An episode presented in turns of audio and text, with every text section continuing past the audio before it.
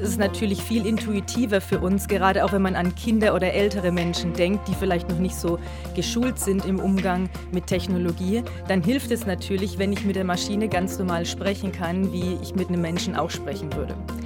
Es birgt dann aber langfristig auch Probleme, weil dadurch, dass man mit dem Roboter interagiert wie mit einem Menschen, entsteht ja auch eine gewisse Erwartungshaltung. Er kann mich ja nicht dauerhaft davon überzeugen, dass er ein Mensch ist. Und unser Gehirn mag sowas nicht. Das nennt sich in der Wissenschaft Violation of Expectation oder Verletzung unserer Erwartungshaltung. Wissenswerte. Ein Inforadio-Podcast.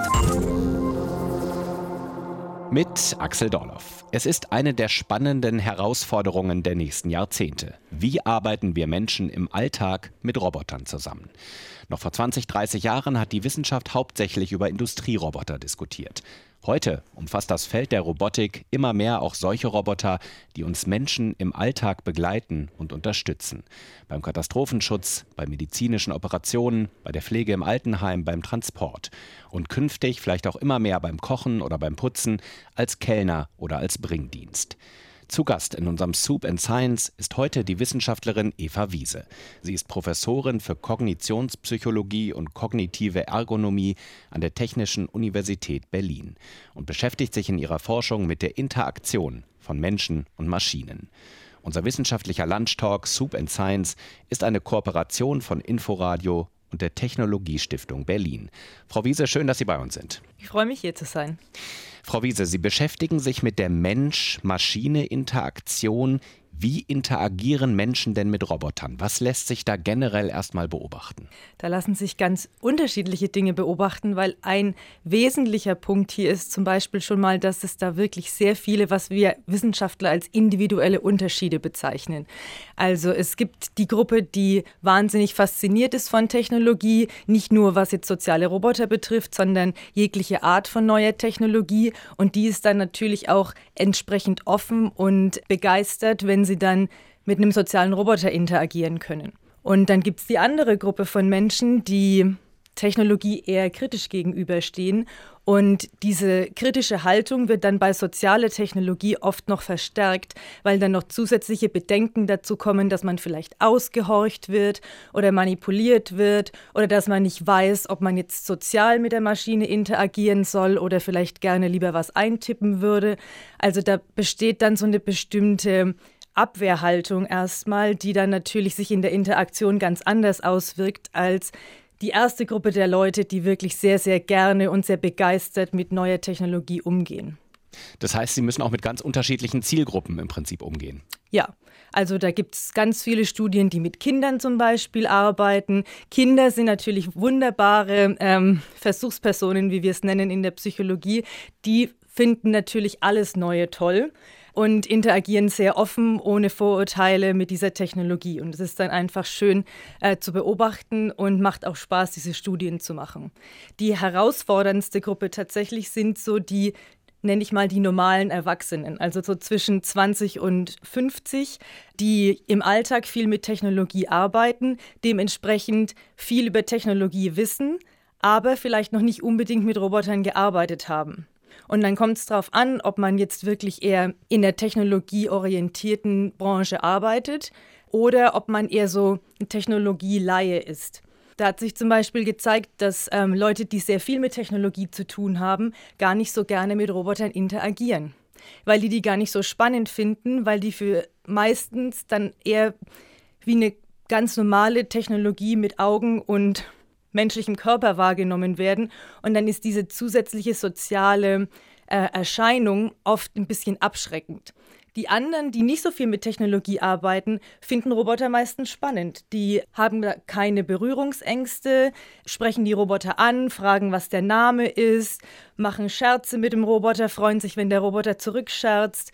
Also da kann man, wie gesagt, wieder ganz viele unterschiedliche Interaktionsmuster betrachten.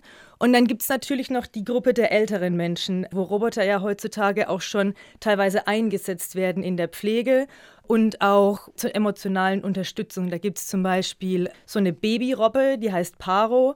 Die kennt vielleicht der ein oder andere. Die ist einfach nur dafür da, dass sie den älteren Menschen diesen, diese Einsamkeit ein bisschen abnehmen sollen. Und da gibt es natürlich ganz viele Meinungen zu dem Thema. Da gibt es die Gruppe, die sagt, ach, ist ja schön, dass es was gibt, was den älteren Leuten so ein bisschen emotionalen Support gibt im Alltag. Und dann gibt es natürlich die größere Gruppe eigentlich, die sagt, wie herzlos ist das denn eigentlich, dass man hier so eine Maschine baut und die den älteren Menschen vorsetzt, wenn sie doch eigentlich besser mit Menschen interagieren sollten. Sie haben jetzt schon die direkte Interaktion angesprochen. Früher waren es ja eigentlich die Industrieroboter, äh, die äh, in den Fabriken oft noch durch Schutzzäune von den Menschen äh, getrennt waren. Jetzt gibt es immer mehr diese direkte Interaktion, die Sie mhm. beschrieben haben, zwischen Mensch und Roboter. Welche neuen Anforderungen gehen denn damit einher? Die Frage ist da hauptsächlich, wie man das Interface designt, also wie denn Menschen gerne mit dem Roboter interagieren möchten. Also möchte ich wie mit einem Menschen kommunizieren, also möchte ich, dass der Roboter meine Gesichtszüge erkennt und dadurch meine Emotionen lesen kann. Möchte ich, dass der Roboter, dass ich mit dem Roboter ganz normal sprechen kann und der Roboter dann auch antwortet, dass der Roboter sich vielleicht auch ein bisschen an meine Art und Weise zu sprechen anpasst. Das beobachtet man nämlich bei Mensch-Mensch-Interaktionen, dass man so bestimmte Redewendungen oder Wortwendungen, die der andere häufig benutzt, dass man die automatisch einbaut, vor allem wenn man die andere Person mag. Und das verbindet dann. Das verbindet dann, genau. Also das, das, beobachtet man auch hauptsächlich bei Freunden oder Menschen, die sich eben sehr gut kennen. Die, die haben so im Prinzip so ihre Insider-Wörter, ähm, die sie so benutzen und auch Witze und bestimmte Kommunikationsstile eben. Und das könnte man sich in der Mensch-Roboter-Interaktion auch vorstellen. Und dann gibt es eben auf der anderen Seite diese Möglichkeit, es wirklich eher wie eine nicht soziale Technologie zu gestalten, wo man wirklich eher so ein ganz normales Interface hat, wie ein Touchpad oder ein Keyboard und man dann einfach die Information eintippt. Also nicht wirklich menschlich kommuniziert, sondern kommuniziert, wie man mit einer nicht sozialen Technologie auch kommunizieren würde. Sie haben eingangs schon gesagt, dass es da durchaus unterschiedliche Vorlieben gibt, äh, dass es Menschen gibt, äh, die Roboter eher menschenähnlicher haben möchten und manche vielleicht äh, den Roboter eher als eine Maschine sehen. Mhm. Also Sie haben gesagt, die, die technisch Interessierten, vielleicht die Computerwissenschaftler, die Ingenieure. Ähm, aber ist es nicht grundsätzlich so, dass uns der Umgang mit diesen Maschinen leichter fällt, wenn sie menschenähnlich sind? Der erste Zugriff auf die Maschine fällt auf jeden Fall leichter wenn, weil, weil wir, also wenn man Mensch-Technik-Interaktion gestaltet, gibt es immer so diesen Begriff der Intuitivität. Und es ist natürlich viel intuitiver für uns, gerade auch wenn man an Kinder oder ältere Menschen denkt, die vielleicht noch nicht so geschult sind im Umgang mit Technologie. Dann hilft es natürlich, wenn ich mit der Maschine ganz normal sprechen kann, wie ich mit einem Menschen auch sprechen würde. Es birgt dann aber langfristig auch Probleme, weil dadurch, dass man mit dem Roboter interagiert wie mit einem Menschen, entsteht ja auch eine gewisse Erwartungshaltung. Er kann mich ja nicht dauerhaft davon überzeugen, dass er ein Mensch ist. Und unser Gehirn mag sowas nicht. Das nennt sich in der Wissenschaft Violation of Expectation oder Verletzung unserer Erwartungshaltung. Unser Gehirn ist sehr hypothesengetrieben und wenn wir erstmal mit dem Roboter menschlich interagieren, dann hat unser Gehirn die Hypothese, ja, in so ziemlich jeder Hinsicht kann der Roboter dann auch mit dem, was ein Mensch kann, mithalten. Und es können Roboter natürlich nicht, zumindest heute noch nicht. Und dann kommt man früher oder später an den Punkt, wo der Roboter unsere Erwartungshaltung verletzt. Und das ist dann so ein Punkt, wo dann die meisten eigentlich aufhören, mit dem Roboter zu interagieren oder zumindest kurzfristig negative Emotionen haben, weil dann unsere Vorhersagekraft nachlässt, weil wir dann in der Situation sind, wo wir dachten über mehrere Minuten oder vielleicht Stunden oder auch Tage, dass dieser Roboter in der Lage ist, menschenartig mit uns zu interagieren. Und dann kann er es aber nicht mehr aufrechterhalten. Und dann sind wir enttäuscht. Und dann wäre die andere Herangehensweise, wenn es natürlich, wenn man den Roboter eher wie eine nicht soziale Technologie gestaltet, dann hat man es ehrlich gesagt leichter, weil wenn dann so ein, so ein Kasten, der nicht sehr menschenartig aussieht, wenn der auf einmal einen Witz macht oder wenn der auf einmal meinen Sarkasmus versteht, dann freuen wir uns wahnsinnig, weil das auch wieder Violation of Expectation ist, aber in die andere Richtung. Dann sind wir positiv überrascht. Und der menschliche Standard ist natürlich ein wahnsinnig hoher. Also den irgendwie dauerhaft in der langfristigen Interaktion, vor allem mit Erwachsenen zwischen 20 und 50, die keine kognitiven Einschränkungen haben oder keine physischen Einschränkungen haben, diese Erwartungshaltung dauerhaft aufrechtzuerhalten von Seiten des Roboters ist im Moment einfach nicht möglich. Deswegen ist so die Frage, was macht man jetzt? Ist ja schon zwischen Mensch-Mensch schwierig. Ist schon zwischen Mensch-Mensch tatsächlich schwierig. Es gibt dann so Zwischenlösungen, gerade bei so, es gibt diese sozialen Roboter, die nennen sich Companion Robots. Die sind wirklich dafür gemacht, uns im Alltag zu begleiten, uns vielleicht Aufgaben abzunehmen und uns teilweise vielleicht auch einfach zu unterhalten. Und da hat sich zum Beispiel gezeigt, dass so eine tierartige Gestaltung ganz gut ist, weil Tiere uns an Haustiere erinnern, an Hunde, Katzen und wir die allgemein eigentlich mögen. Die äh, geben uns gute Gefühle. Wir fühlen uns von denen nicht ausspioniert oder verraten, sondern wir finden einfach immer, dass die hauptsächlich uns gute Gefühle bereiten. Die Erwartungshaltung einem Tier gegenüber ist eben nicht so hoch wie die Erwartungshaltung einem Menschen gegenüber. Deswegen gerade in der für Kinder und auch für ähm, Ältere hat, haben sich solche tierartigen Roboter eigentlich als sehr nützlich erwiesen. Das heißt, der Robbe im Altenheim, der verzeihe ich mehr als einem menschenähnlichen Roboter. Zum Beispiel. könnte man sagen. Liegt es denn auch äh, da sehr an dem Einsatzgebiet einfach, wie der Roboter gestaltet ist? Also ich könnte mir vorstellen, ein Roboter, der als Bringdienst bestelltes Essen ausfährt, der wäre vermutlich in der Gestalt eher menschenähnlich. Äh, Im Altenheim hatten Sie schon gesagt, vielleicht die Robbe oder der kleine Hund.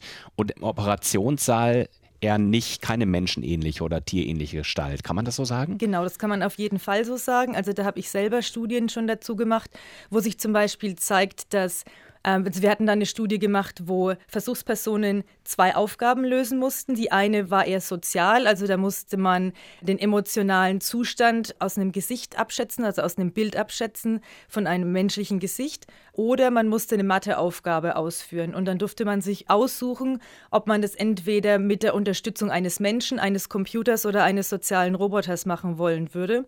Und es hat sich gezeigt, wenn man nicht weiß, welche der Aufgaben man ausführen muss, bevor man wählen muss, präferiert man immer den Menschen, dann den Roboter, dann den Computer.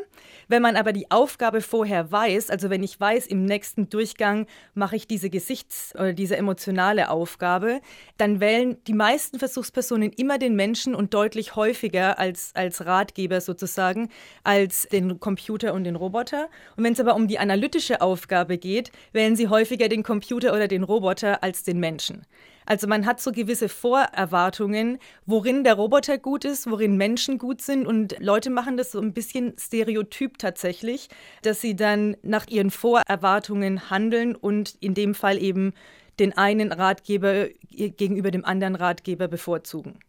Und dann haben wir auch noch eine andere Studie gemacht, die in dem Zusammenhang auch interessant ist, mit Robotern, die Essen ausliefern in der großen amerikanischen Universität. Und da hat sich eben gezeigt, es gibt zwei Arten von oder zwei Gruppen von Interaktionspartnern. Es gibt die, die den Roboter anthropomorphisiert haben, also menschenartig wahrgenommen haben. Die haben sich gewünscht, dass man Augen draufklebt, dass die Roboter Namen bekommen, dass die Roboter vielleicht unterschiedliche Stimmen haben, dass es weibliche und männliche Roboter gibt, dass es Kinderroboter gibt und eher ältere Roboter gibt.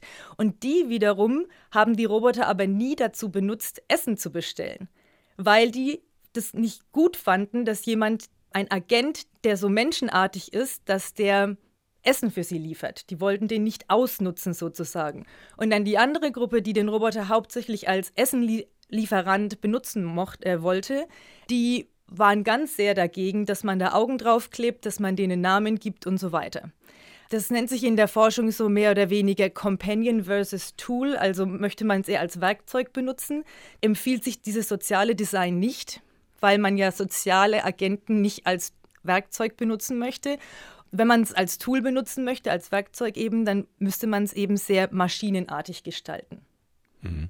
Wir haben es ja in den, in den letzten Jahren mit einer äh, unglaublich schnellen Technologisierung und Digitalisierung unserer Gesellschaft zu tun. Mhm. Ähm, geht damit eigentlich auch einher eine zunehmende gesellschaftliche Akzeptanz von Robotern? Können Sie das beobachten?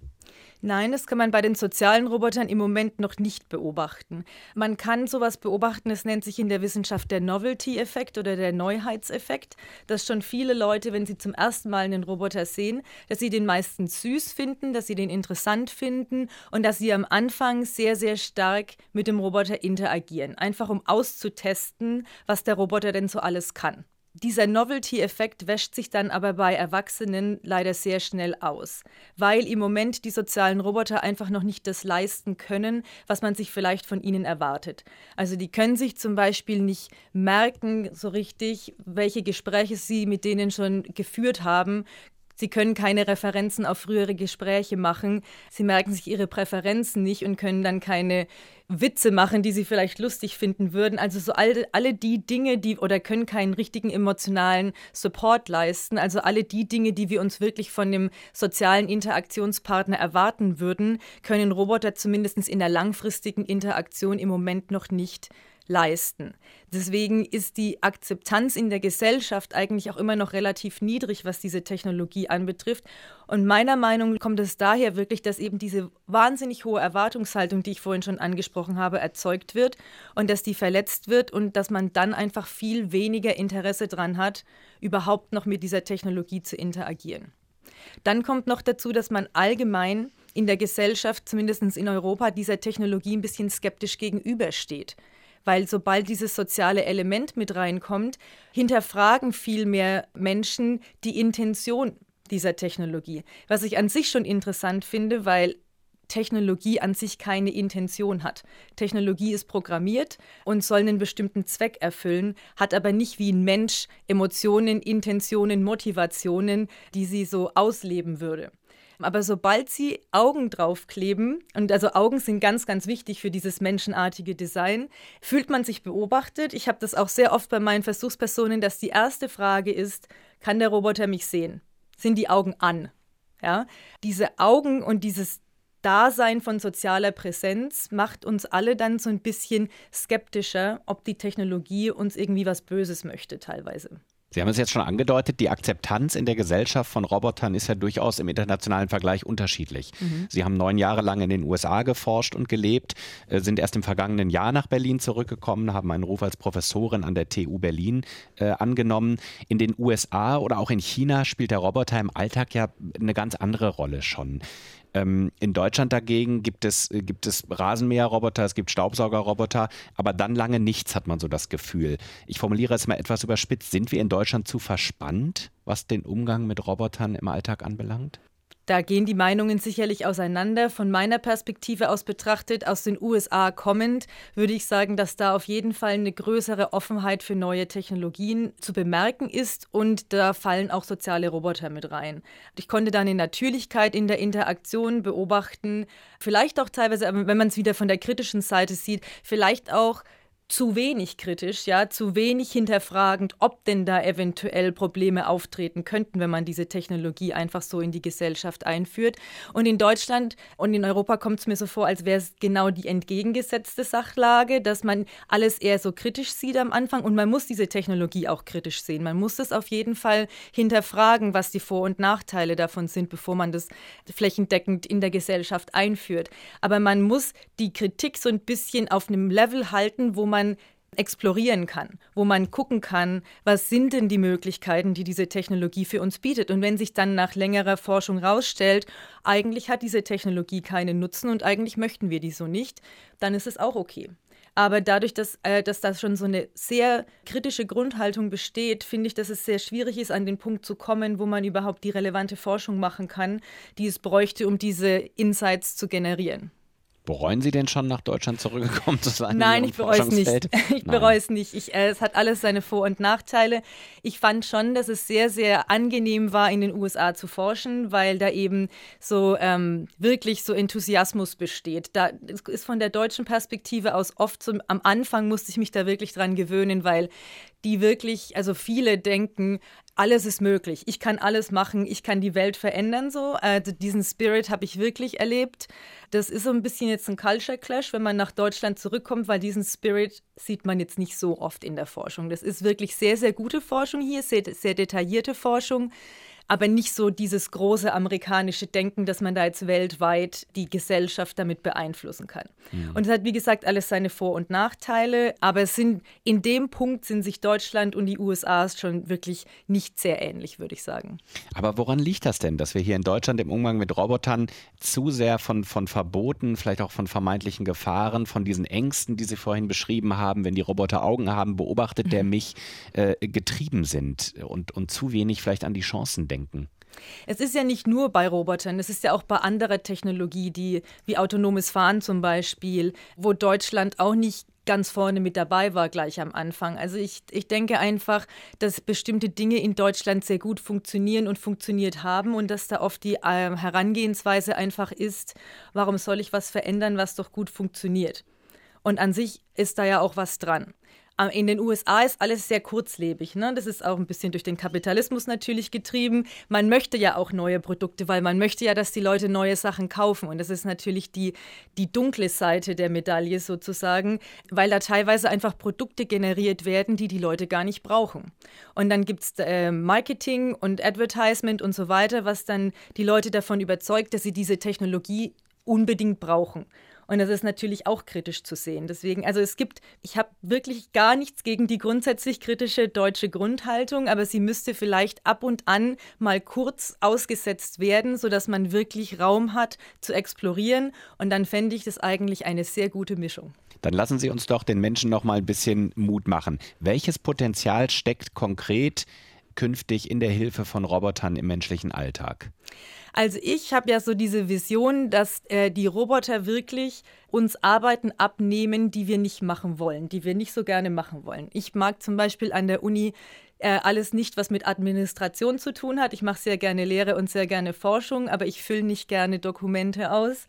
Und wenn ich einen Roboter hätte, der das für mich macht und mit dem ich mich auch menschenartig unterhalten kann, also intuitiv einfach unterhalten kann, fände ich das super. Dann würde ich es gut finden, wenn diese Roboter unsere Arbeitszeit reduzieren, also dass sie uns nicht irgendwie ersetzen, sondern dass sie uns ergänzen sozusagen und uns mehr Zeit geben für die Dinge, in denen wir wirklich gut sind, äh, die auch auch Maschinen meiner Meinung nach nie übernehmen können und die uns Spaß bereiten, also die uns wirklich glücklich machen.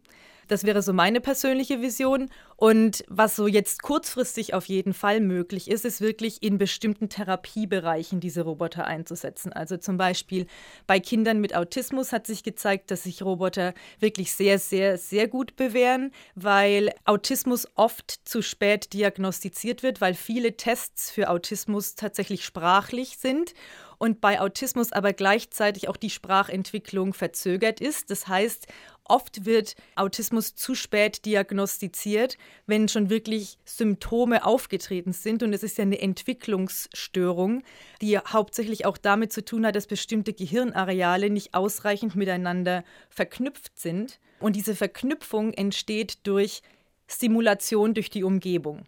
Ja, also wenn Kinder geboren werden, sehen die sich zuerst das Gesicht ihrer Eltern an, reagieren dann auf die Blickbewegungen, reagieren auf die Sprache und so weiter. Und diese Dinge müssen in einer bestimmten Reihenfolge ablaufen, sodass wir später normal sozialkognitiv funktionieren können. Und bei Autismus zeigt sich eben, es ist schon sehr früh unterbrochen, weil Kinder mit Autismus nämlich menschliche Gesichter vermeiden, weil die so perzeptiv, also von den, von den Wahrnehmungsaspekten her, sehr, sehr komplex sind. Also es werden zum Beispiel 80 Muskeln verwendet, einfach nur um unseren Mund zu bewegen.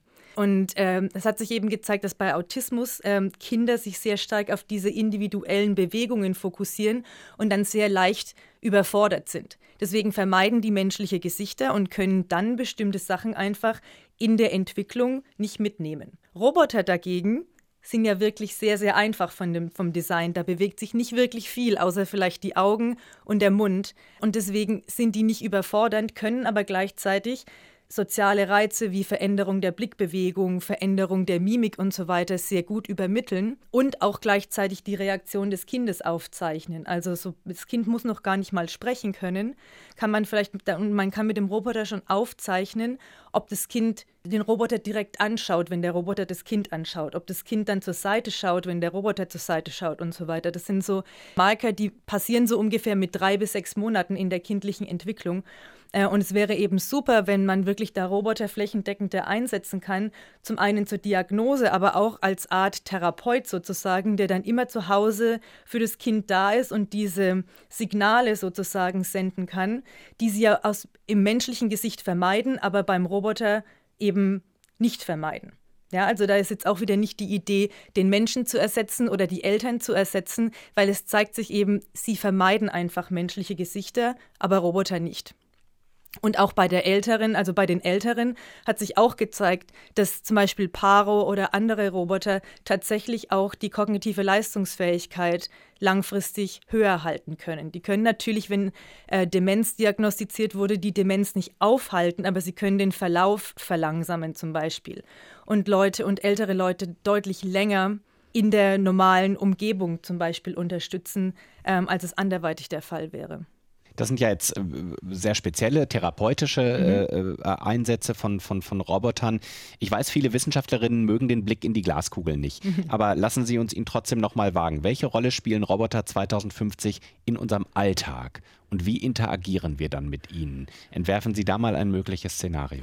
Also das ist wirklich eine wahnsinnig schwere Frage, weil also gerade bei dieser sozialen Technologie kann man das im Moment noch nicht vorhersagen. Also wie gesagt, der große Vorteil ist ja einfach diese intuitive Interaktion. Deswegen äh, denke ich, dass die Technologie wirklich sehr, sehr viel Potenzial hat, weil wirklich jeder Mensch, egal welche Technikaffinität er hat und welche kognitiven Fähigkeiten er hat, mit so einer Technik interagieren kann. Deswegen bin ich sehr sicher, dass unsere Technologie auf jeden Fall sozialer wird ob das jetzt ein sozialer Companion-Robot ist, der zu Hause ist, um uns zu unterstützen, das weiß ich nicht. Es kommt auch darauf an, wie sich die Gesellschaft weiterentwickelt. Wenn wir noch mehrere Pandemien haben und mehrere äh, Situationen haben, wo wir sozial isoliert sind und so weiter, denke ich, dass auch wieder ein Bedarf danach bestehen würde. Das ist eben Fluch und Segen zugleich. Also man kann auf jeden Fall nicht sagen, dass menschliche Technologie alle unsere Probleme lösen wird in der Zukunft. Also ich denke, die werden in bestimmten Bereichen auf jeden Fall kommen und auch unser Leben bereichern. Und in anderen Bereichen, denke ich, werden wir nicht von dieser äh, normalen, nicht sozialen Technologie abweichen. Ich kann mir aber schon vorstellen, 2050, dass wir wirklich soziale Roboter unter uns haben, die dann vielleicht also Teammitglieder äh, sind äh, und bestimmte Aufgaben innerhalb eines Teams ausfüllen. Frau Wiese, herzlichen Dank für das Gespräch. Sehr gerne. Zu Gast in unserem Soup and Science die Wissenschaftlerin Eva Wiese. Sie ist Professorin für Kognitionspsychologie und kognitive Ergonomie an der Technischen Universität Berlin und beschäftigt sich in ihrer Forschung mit der Interaktion von Mensch und Maschine. Unser wissenschaftlicher Lunchtalk Soup and Science ist eine Kooperation von Inforadio und der Technologiestiftung Berlin. Unser Gespräch können Sie nachhören in der ARD Audiothek oder überall, wo es Podcasts gibt. Danke, dass Sie dabei waren. Ich bin Axel Dorloff. Wissenswerte. Ein Podcast von Inforadio. Wir lieben das Warum.